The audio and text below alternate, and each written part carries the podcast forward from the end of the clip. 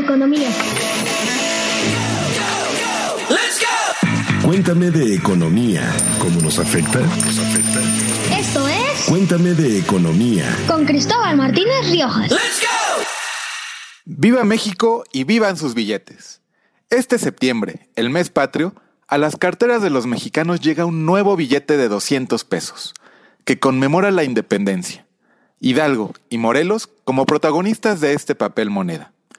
Cuéntame de economía se pone tricolor y te cuentan la importancia de la independencia para los billetes que hoy están en tus manos. Te decimos si tus billetes rotos valen o no. Y te invitaremos a una exposición de arte donde los billetes se transforman en una nueva pieza artística.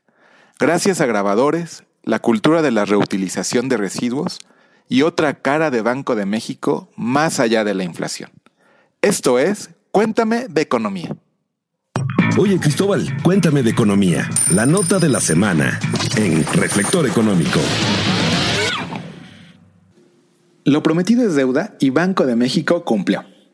Los mexicanos dimos el grito de independencia este 2019 con un nuevo billete de 200 pesos. Tal como nos dijo hace unas semanas el gobernador del Banco de México, Alejandro Díaz de León, institución encargada de emitir los billetes del país desde hace 94 años. Porque se iba a poder dar el grito con un billete nuevo de 200 pesos. Eh, es un billete muy emblemático, va a tener a los héroes de la independencia, también va a tener al águila en el gran desierto de altar. Creo que es una buena fecha que en septiembre todos tengamos eh, a la mano este nuevo billete. En Cuéntame de Economía nos ponemos a tono con las fechas patrias y qué mejor que hablarte de los billetes, muy importantes en un país con un alto, alto uso del efectivo. Te contaré por qué este nuevo billete de 200 pesos es especial para estas fechas. Cuándo surgió el primer billete en México, la lucha del papel moneda para ganarse la confianza de los mexicanos y poder pagar con ellos que te los acepten. Cuéntame de economía. Oficialmente el nuevo billete de 200 pesos fue presentado a los 125 millones de mexicanos el 2 de septiembre y pues no pudo salir a las calles en mejor fecha que en el mes patrio, pues está dedicado a la etapa de independencia y tiene en el anverso a Miguel Hidalgo y a José María Morelos y Pavón, personajes clave en esta fase de la historia del país. ¿Todavía no caen en tus manos? Calma, calma, calma. Se estima que a fines de septiembre circulen 50 millones de estas nuevas piezas de 200 pesos y sea a finales de 2019 unos 200 millones de estos billetitos que anden ahí de mano en mano, de cartera en cartera. El nuevo billete de 200 pesos es el segundo integrante de la nueva familia de billetes que Banco de México o Banjico puso en circulación desde agosto de 2018 con el billete de 500 pesos con Benito Juárez en el anverso para el periodo histórico de la Reforma. ¿Te acuerdas? Es la familia G. Está dedicada a representar y reconocer seis procesos históricos que dieron forma a lo que hoy es México. Y hablando de billetes e historia en estas fechas patrias, ¿qué nos dio la guerra de independencia en términos de billetes? Pues justamente la guerra de independencia nos dio el primer antecedente del billete mexicano. Así es, el primer antecedente del billete mexicano surge en la guerra o durante la guerra de independencia. En ese momento histórico, por allá de entre 1810 y hasta 1821, cuando se consumó, pues surgió inseguridad en los caminos, hubo escasez de metales con el que se hacían las monedas, los españoles que se quedaron en, ese, en el territorio escondían sus fortunas, había escasez, escasez de todo y también de monedas, no había con qué pagar. Pero las transacciones tenían que seguir con o sin guerra de independencia. Entonces, para enfrentar la necesidad de materia con que hacer intercambios comerciales, surgen las monedas de necesidad. Eran metálicas, de oro, plata y algunas de cobre. Pero como les decía, había escasez. Pero fue entre julio y agosto de 1813 cuando podemos identificar el primer antecedente de los billetes mexicanos. Eran unas piezas de cartón emitidas en San Miguel el Grande, Guanajuato. Estaban escritos a mano en el cartón con tinta negra. La denominación era de medio real, pues el real era la moneda de la época, firmados por un tal González, un tal Malo y uno que es ilegible, no se puede reconocer quién lo firmaba. Esos son el primer antecedente del billete mexicano. Luego, ya acabada la guerra de independencia, se instaura el primer imperio mexicano, con Agustín de Iturbide, y con ello surge el primer billete oficial mexicano. El 20 de diciembre de 1822 es cuando se emite el primer billete, el billete del imperio. Entre sus características es que estaban impresos por una sola cara, en papel blanco casi cuadrado y con la leyenda que decía Imperio Mexicano. La denominación era de 1, 2 y 10 pesos. Pero ¿qué creen? Agustín de Iturbide no gozaba de una alta popularidad por diversas medidas que impulsó. Y entonces el billete se contagió de este rechazo hacia este gobierno. Y los billetes del imperio fueron rechazados por el público. Se generó desconfianza, no se creía en este papel, no se les veía con buenos ojos. ¿Por qué? Porque la costumbre también era usar monedas de plata. Y aparte se les obligaba a aceptar estos billetes. Por eso el billete del imperio, paz. No, no gozó de confianza y ahí quedó igual que el imperio. Fracasado el imperio mexicano, llega la república. Y bueno, borrón y cuenta nueva. Dijeron, adiós imperio, vamos a poner la república y retiran el billete imperial de circulación. Pero también necesitaban sus propios recursos y deciden emitir billetes. Pero ¿qué creen? Este es muy, muy curioso. Se emitieron en documentos religiosos usaron las bulas papales hechas por el Santo Padre, que estaban canceladas, que ya no servían para eso, para imprimir o para hacer los billetes, emitir los billetes. La lógica era que como se trataba de documentos religiosos firmados por el Papa, el representante de Cristo en la tierra, de Dios en la tierra, y en un país altamente religioso como México, se pensó que con ello se iba a ganar la confianza de los usuarios en estos billetes. Pero ¿qué creen? No, no ganó la confianza y fueron retirados. Total, que los billetes no cuajaron en México. Y entonces se decidió hacer una pausa en la emisión de billetes por varias, varias, varias décadas.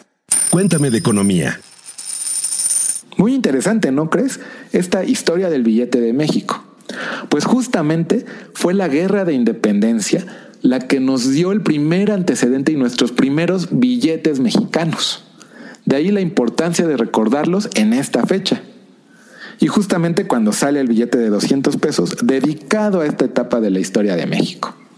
Y como un dato curioso que te quiero compartir es que en tus billetes mexicanos hay mucho mundo, ¿sí? Durante su proceso de fabricación. Nada más y nada menos, los equipos usados en la fábrica de billetes de Banco de México para imprimir estas piezas vienen de Europa, al igual que el papel de algodón. El sustrato de polímero plástico que se usa para los de 20 y 50 se trae de Australia y las tintas que se usan para pintar los billetes vienen nada más y nada menos de Suiza. Esto ocurre porque son muy contados los proveedores en el mundo de estos insumos de papel, tintas y maquinaria que tienen calidad y seguridad para imprimir los billetes. Por eso solo hay muy pocos y se traen de esos países. Lo que debes de entender de la economía, en claro, en claro. En claro. Y como este en claro es para disipar dudas, pues vamos a disipar una duda cotidiana sobre los billetes dañados. ¿Cuándo sí y cuándo no pierden su valor? Y por ende, ¿cuándo deben y cuándo no deben ser aceptados? Aquí vamos y por favor toma nota. Los billetes dañados pierden su valor cuando están 1 marcados con anotaciones políticas, religiosas o comerciales. Es decir, si tienes un billete que dice vota por fulano, vota por tal partido, o que dice Cristo es mi Dios, etcétera, o compra tal marca, esos no tienen valor. Pierden su valor y no te los deben aceptar. Ni los debes aceptar. Dos, cuando están unidos con partes de diferentes billetes. Es decir, que con diferentes cachitos de billetes armas uno solo un collage, no, esos pierden su valor. Si juntas un pedazo del de 50 con un pedazo del de 20 y así, olvídate, ¿eh? no vale. Tres, cuando le falta un pedacito o tiene un hoyito y lo reparas, pero lo reparas con cinta adhesiva no transparente, ahí pierde su valor. Es decir, si lo tapas con masking, con cinta negra, eh, con cinta canela, con una cinta que tenga dibujitos, con micropor del que usas para la nariz, ojo, no te lo van a aceptar y aparte ya perdió su valor. Y ahora viene algo muy, muy importante. Te voy a decir cuándo estos billetes que tienen algún daño conservan su valor, pese a que no están en las mejores condiciones. Y toma nota, ¿eh? porque no quiero que te sorprendan. Si tu billete está sucio, todo puerco, así lleno de tierra y demás y de mucha suciedad, ¿qué crees? Que sí vale. Si está despintado o decolorado, también vale. Esto pasa mucho con los de polímero, con los de 20 y 50 que son como de plástico y se va despintando, se va cayendo un poco la tinta. Pues ¿qué crees? Que sí vale y te los deben de aceptar. Cuando tienen sellos y anotaciones, si le pintaste unos lentes a Benito Juárez, pues ¿qué crees que sí vale? Si le pintas una florecita, también vale. Si está marcado con anotaciones no dirigidas al público, también vale. Si dice fulanito eres mi amor, te amo, nunca me dejes, pues ¿qué crees que sí vale? Si comiste mole o chile en nogada, este, o se te cayó la chela y está manchado tu billete, ¿qué crees? Que sí vale siempre y cuando debajo de esa mancha no haya oculto algún mensaje al público, como un mensaje político, una oración o algo así. O si está manchado con corrector o pintura, pues ¿qué crees que sí vale siempre y cuando no oculte algún mensaje? Y uno muy común y cotidiano. Los billetes incompletos. Ya sabes que si le falta un pedacito, híjole, te ponen cara en la taquilla del metro, no te lo quieren aceptar y no hay forma de que te puedas deshacer de manera sencilla y fácil de ese billete. Pero ¿qué crees? Que los billetes incompletos, deformados o incluso hasta quemados, que conserven más de la mitad de su superficie, o sea, un 51% ya es más de la mitad de la superficie del billete, ¿qué crees? Que conservan su valor y te los tienen que aceptar y tú también los debes de recibir. Así que ya no más, acá le falta un pedacito y ahora qué hago? Ay, no, no, no trae otro billete, no, deme otro.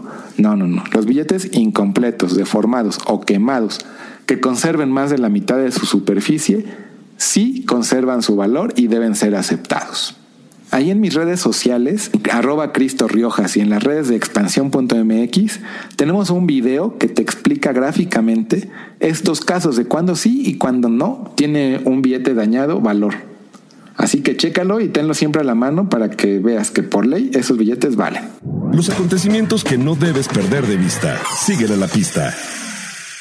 Esta semana vamos a seguirle la pista al Banco de México.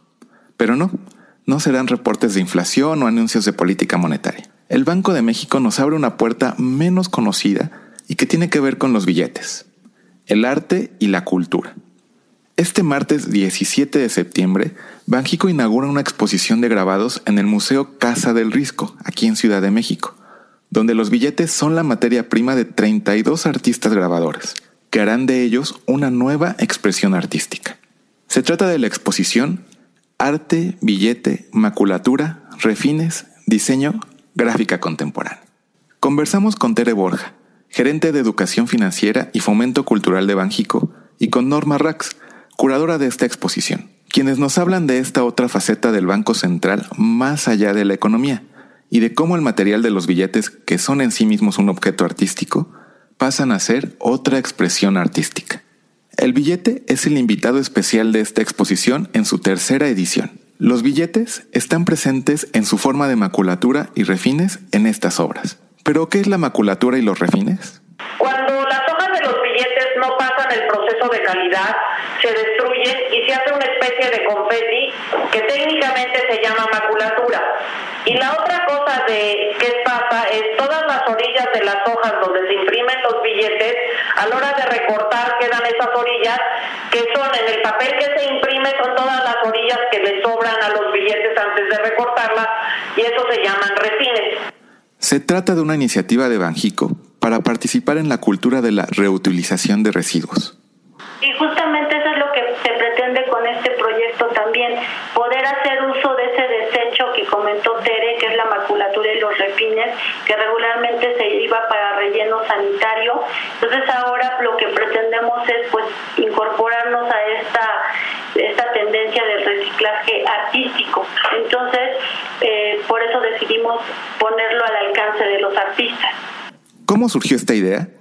Mediante un acercamiento de artistas interesados en usar la maculatura y los refines de los billetes. Durante muchísimo tiempo al banco se le acercaron numerosos artistas para pedirles este material, para poder incorporar este material en sus obras de arte. El próximo martes veremos la tercera edición de esta exposición hecha con billetes y no cualquier billete, sino con la maculatura y los refines del billete de 500 pesos de la familia G, esta nueva familia que fue puesta en circulación en 2018.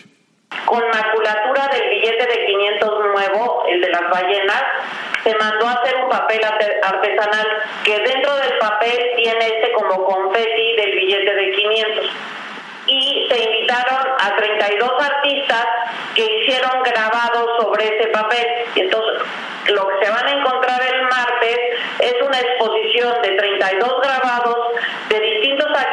eh, artistas mexicanos e internacionales, porque tenemos un par de extranjeros que viven en México. Eh, viven en México, pero regularmente buscamos más que sea la participación de artistas mexicanos y, y estos sí nacidos en el extranjero, pero ya tienen muchísimos años residiendo en, en México. Hicieron un grabado y eso es lo que hay en la exposición y el grabado se hizo sobre este papel que tiene como quien dice incrustada Este billete estará presente en un papel que se mandó a hacer, especial para la ocasión. Se hizo en un lugar que se le llama, que se llama la Ceiba Gráfica en Coatepec, Veracruz, porque también lo que pretendemos es que rescatar el, el papel artesanal. Este se hizo, también es un papel hecho a mano como sucedió en la segunda edición. Participan artistas mexicanos en su mayoría Solo hay dos extranjeros, pero que radican desde hace muchos, muchos años en este país. Mira, regularmente lo que pretendemos es buscar artistas que se dediquen a esas técnicas. En esta son en la gran mayoría eh, artistas grabadores, o sea, maestros grabadores.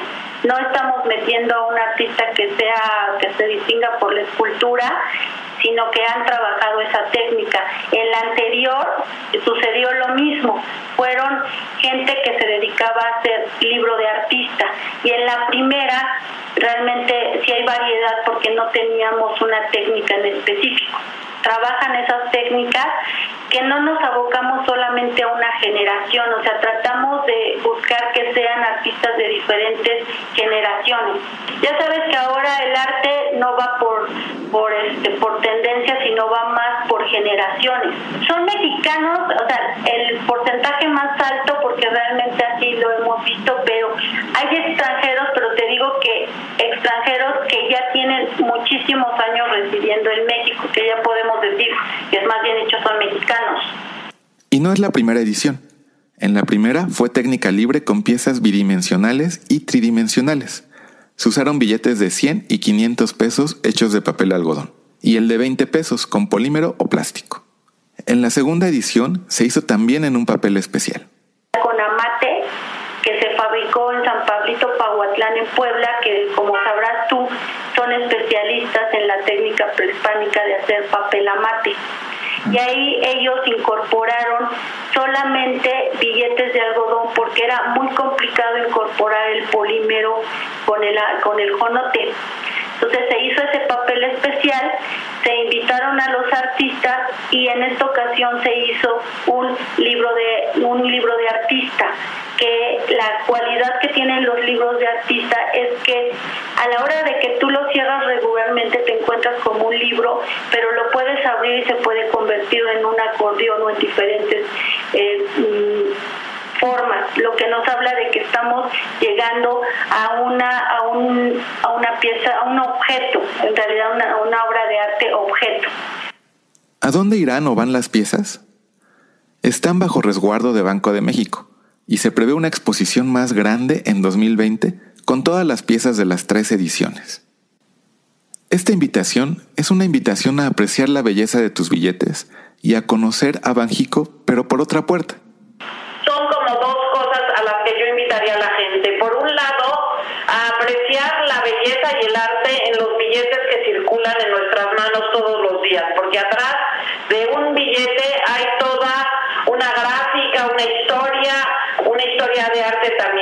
Y por otro lado también es importante, es como una invitación del banco a que la gente conozca lo que es el banco por una puerta muy diferente a la que normalmente lo hace.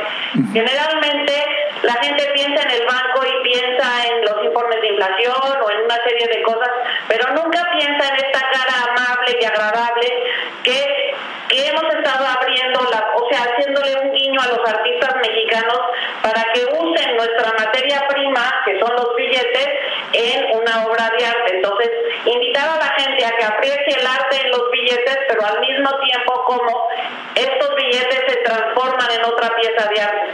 Es un momento para resignificar el billete. Es como resignificar el valor utilitario que ha tenido siempre el billete para que se convierta en la materia prima justamente que va a transformarse en una nueva obra de arte. Es pensar, el banco en sí, eh, perdón, el, el billete en sí nace como una obra de porque tiene todo un trabajo previo donde intervienen artistas grabadores y después se va a destruir y se va a convertir en una nueva expresión artística. Muy bien. Entonces, eh, finalmente, Banco de México es también cultura, ¿no? Pues sí, definitivamente. No solamente es economía, no no. ¿Dónde y hasta cuándo podremos apreciar esta exposición? Pues va a estar exhibida en la Casa del Risco, que está en San Ángel, en la Plaza de San Jacinto, y va a iniciar desde este martes 17 de septiembre y, la va, y va a concluir el domingo 7 de octubre. ¿De martes a domingo, tengo entendido? Sí, de martes a domingo, porque los lunes es cuando no está cerrado este museo. Cuéntame de economía. Esto fue Cuéntame de Economía. Te espero en nuestro siguiente episodio y te invito a darle follow a nuestro podcast en Spotify. Mándanos sugerencias, comentarios, todo lo que quieras saber del mundo de la economía. Soy Cristóbal Martínez Riojas y mi Twitter es arroba Cristo Riojas y nada más. Nos vemos en el siguiente episodio. Hasta luego. Ya te contamos de economía. Ahora comparte. Esto fue Cuéntame de economía. con Cristóbal Martínez Riojas.